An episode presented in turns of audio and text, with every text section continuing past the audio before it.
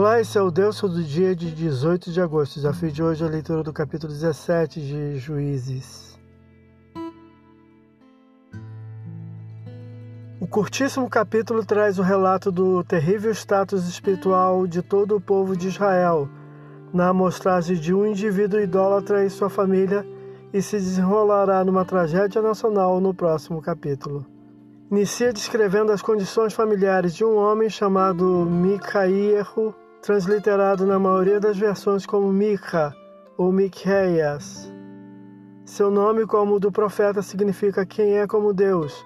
A forma abreviada, Mica, usada pelo homem, parece tirar a partícula Iá do nome santo de Deus, Yahweh, ou Yahvé, perdendo sua identificação com o Deus do povo.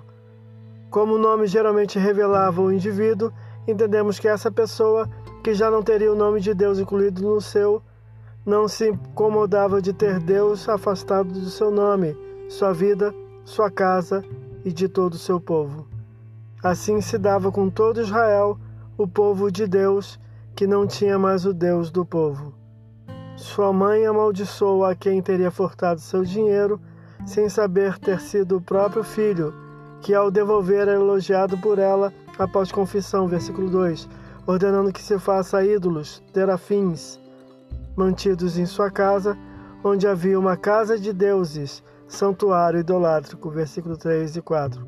Seu lar era um ambiente idólatra, com utensílios e práticas idolátricas. Havia um santuário e ídolos, imagens fundidas ou esculpidas em sua casa, roupas sacerdotais e um de seus filhos consagrado ao sacerdócio, só permitido aos levitas.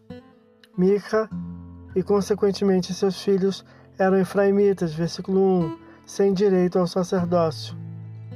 A observância à lei do Senhor não era mais prática israelita no período dos juízes, e cada qual fazia o que achava mais reto, versículo 6, refrão que aparece por três vezes no livro, capítulo 18, versículo 1, capítulo 21, versículo 25, demonstrando o desgoverno dos indivíduos israelitas e a necessidade da futura monarquia que se aproxima.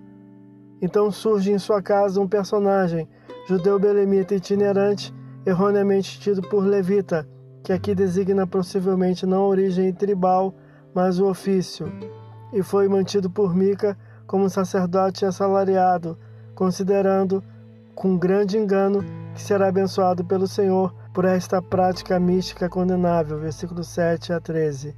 A lealdade do sacerdote belemita se mostrará faltosa e seu oportunismo se mostrará no próximo capítulo. Esse é o Deus todo dia. Boa leitura que você possa ouvir Deus falar através da sua palavra. Agora segue a mensagem e pensamento do dia do pastor Heber Jamil. Até a próxima.